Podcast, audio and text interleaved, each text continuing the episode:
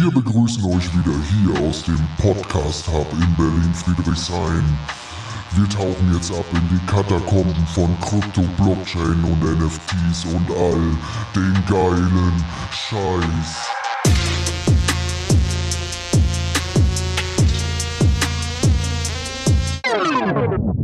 Das ist Berlin, verstehst du?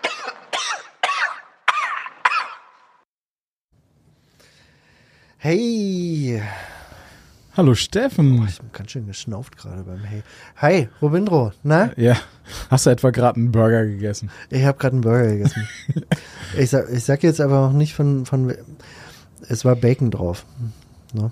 Ja, Es war stimmt. Bacon drauf. Er war sehr lecker. Wir essen ja hier immer was, äh, wenn wir aufnehmen. Und äh, haben uns auch über verschiedene Regeln, die ich mir so gestellt habe und die ich auch von anderen Leuten kenne, draußen unterhalten auf dem Balkon. Ähm, und darüber wollen wir jetzt erstmal so ein bisschen sprechen. Also ich glaube, dass es gewisse Regeln gibt, an die man sich halten sollte, um den Kryptomarkt erfolgreich bewältigen zu können. Da bin ich gespannt drauf. Das Ja. sind ja Regeln, die dann, äh, die ich auch am besten mal befolge. Muss jeder für sich selbst entscheiden Ja. natürlich. Auch an der Stelle nochmal der Hinweis, Auf Folge Disclaimer. Doppel Null. Disclaimer, Folge Doppel Null. Ähm, und zwar können wir ja direkt mal, direkt mal starten. Und zwar, erster Punkt, ähm, ihr braucht ein diversifiziertes Portfolio. So ein Begriff Diversifikation haben wir ja schon oft gehört. Ähm, aber was, was bedeutet das? Ähm, stellt euch vor, ihr kauft jetzt nur einen Coin. Ihr nehmt all euer Geld, was ihr für Krypto zur Verfügung habt und kauft nur einen Coin. Und dann gehen wir in den Bullenmarkt und links und rechts schießen alle Coins nach oben. Dort 200 Prozent, dort 1500 Prozent, 15.000 Prozent. Nur euer einer Coin, den ihr da habt, bewegt sich null.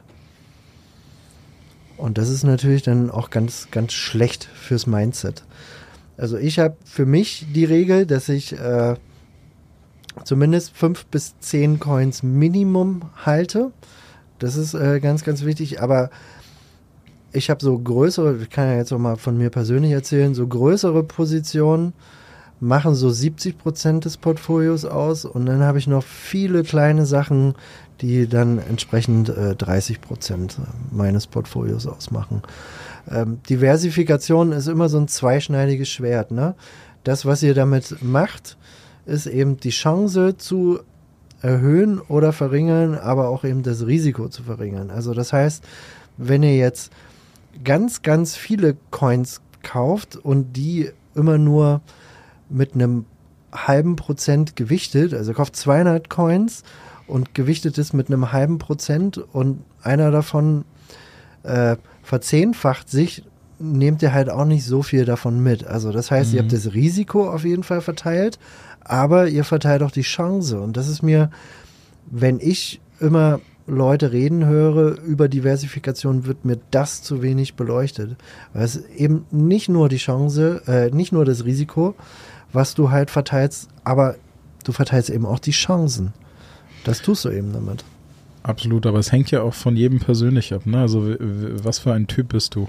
Genau, was für eine Risikoneigung hast du? Und äh, für mich gibt es immer so eine Regel, äh, damit man auch weiß, wenn, wenn eine Position zu groß ist, wenn die Position dich nicht schlafen lässt, ist sie definitiv zu groß. Dann äh, solltest du auf jeden Fall über Diversifikation nochmal so ein bisschen mehr nachdenken. Diversifikation bedeutet aber auch nicht nur ähm, darüber nachzudenken, ähm, wie viele Coins du hältst, also in wie viele Coins du diversifizierst, mal so als Beispiel.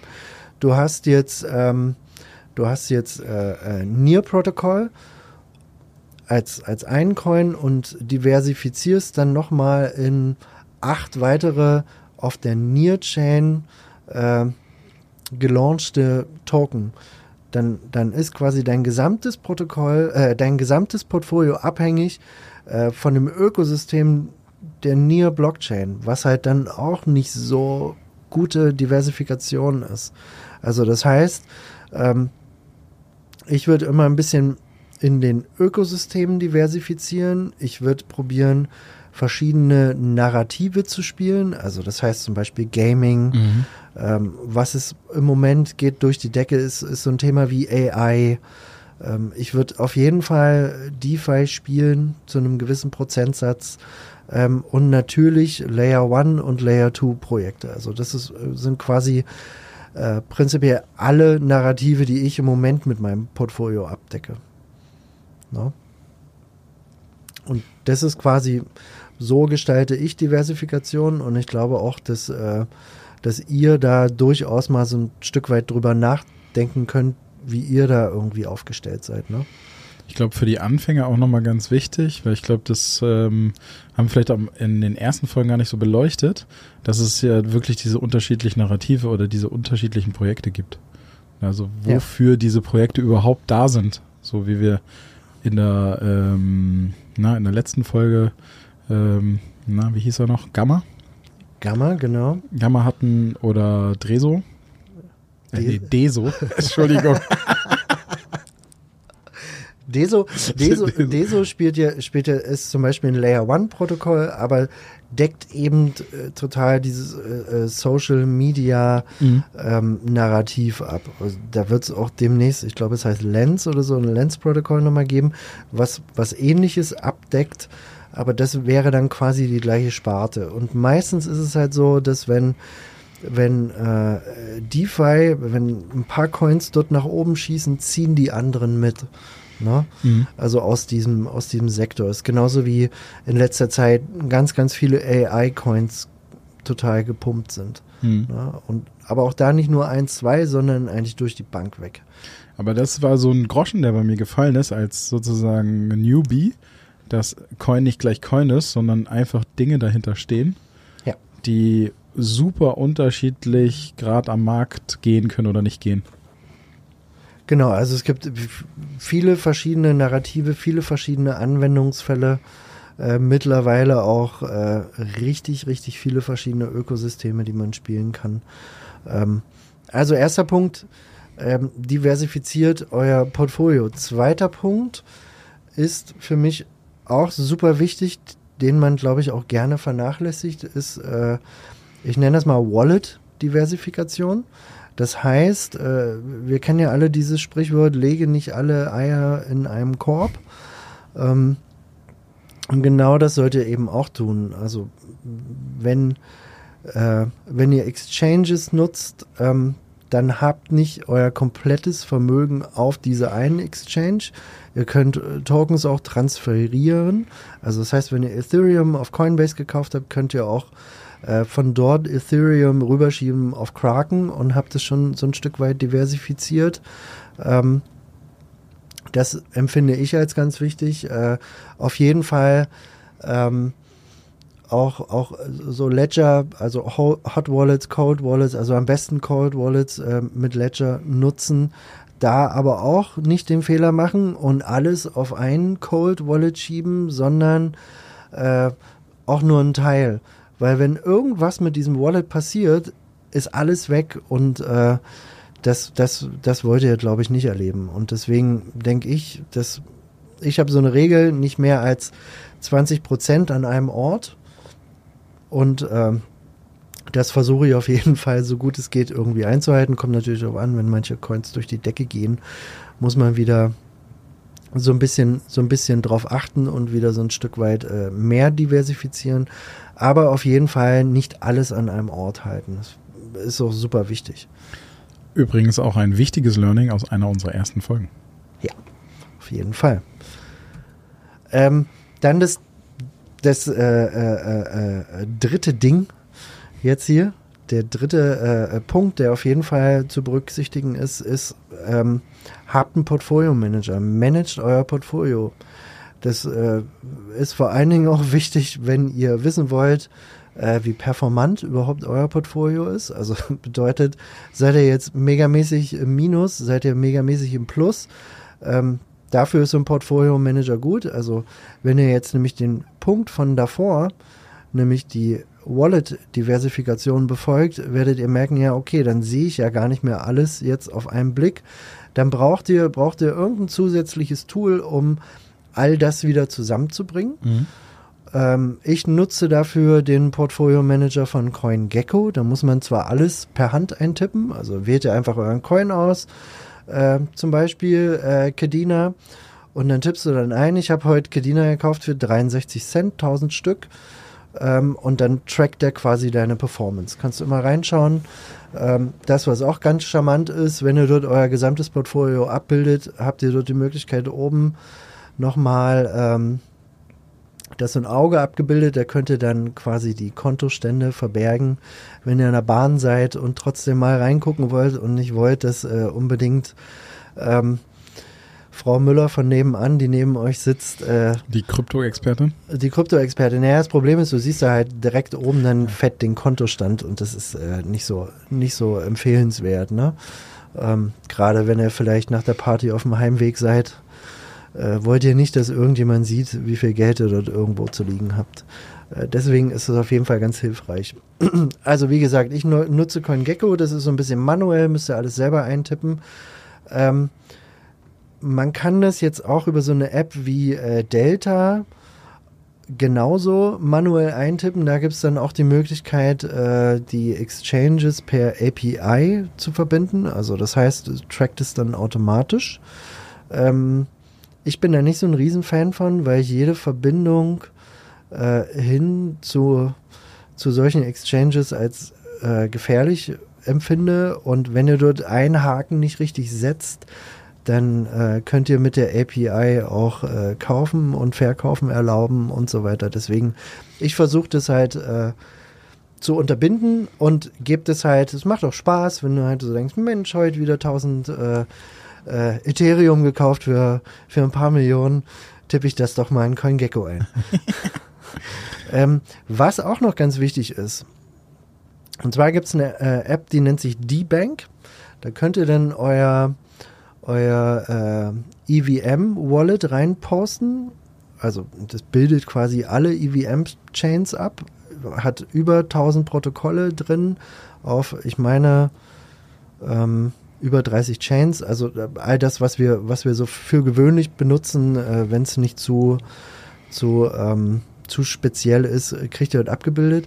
Und das Ding ist nämlich, dass wenn ihr euer Metamask öffnet und ihr habt irgendwo Liquidität hinterlegt bei Uniswap, dann seht ihr das nicht mehr im Wallet.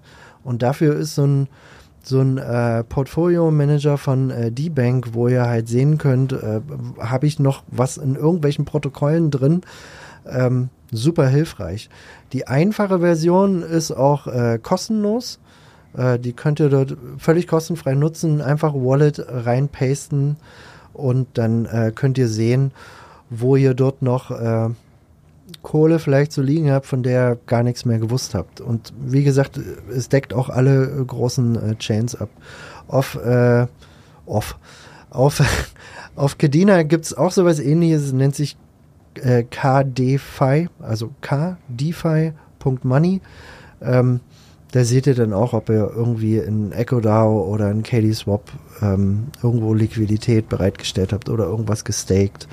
Ähm, das könnt ihr dort auch sehen. Ist auf jeden Fall super, super hilfreich. Also ich finde es spannend. Und ihr wollt ja auch wissen, wo eure Kohle liegt und äh, wie performant ihr überhaupt unterwegs seid. Manchmal, manchmal ist es ganz hilfreich. Äh, das heißt, manchmal ist es ganz hilfreich. In der letzten Zeit war es nicht unbedingt hilfreich, sehr oft ins Portfolio zu gucken, äh, weil die Zahlen immer relativ rot waren. Ähm, deswegen habe ich das dann vermieden.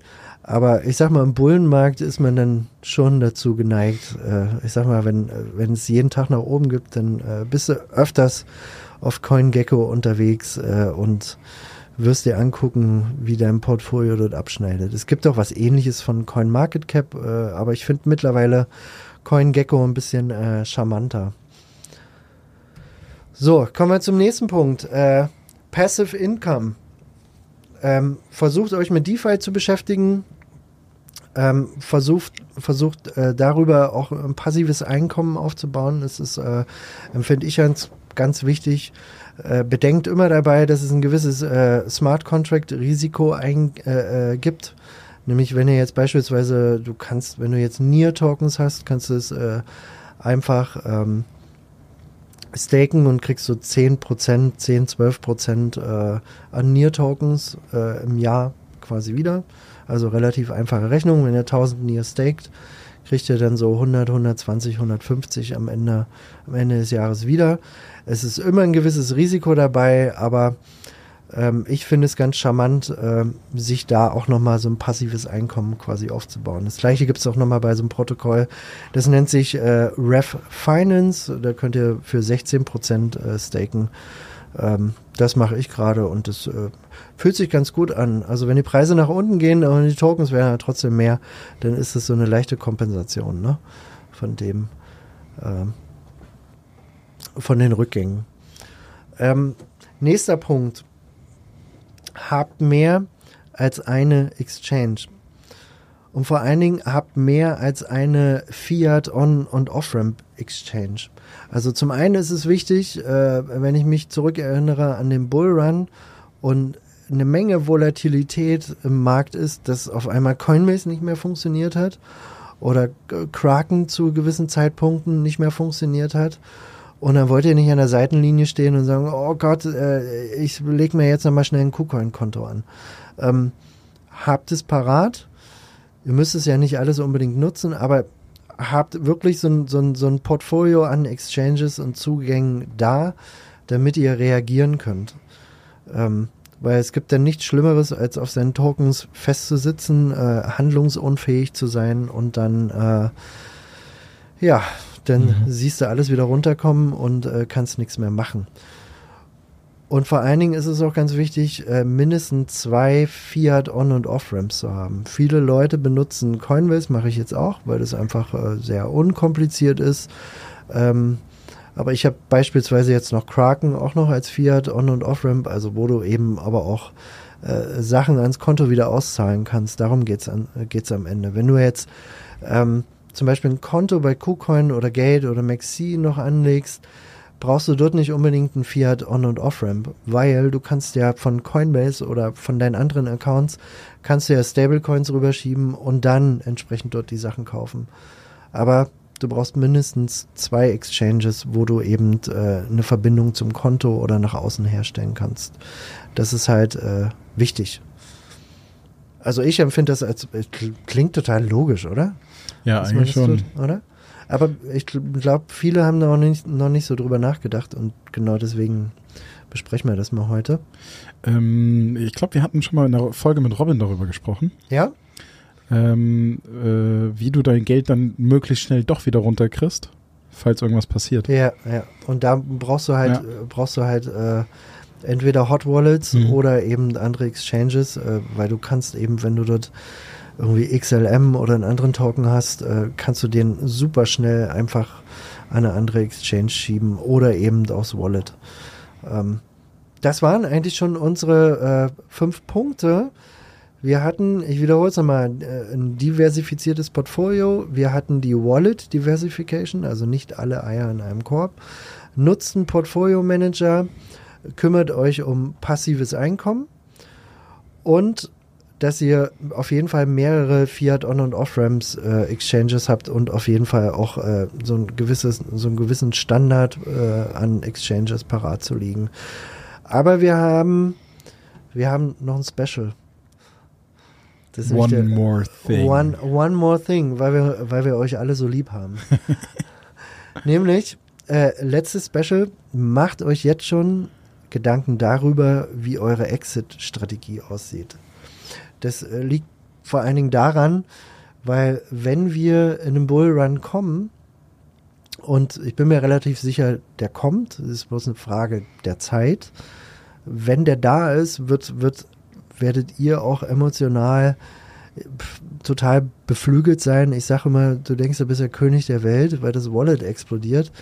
Ähm, aber wichtig ist es eben, äh, dass ihr euch vor euren eigenen Emotionen absichert und äh, vorher schon diese Entscheidung trefft und damit äh, rational am Markt agieren könnt und euch nicht von euren eigenen Emotionen, äh, naja, gefangen,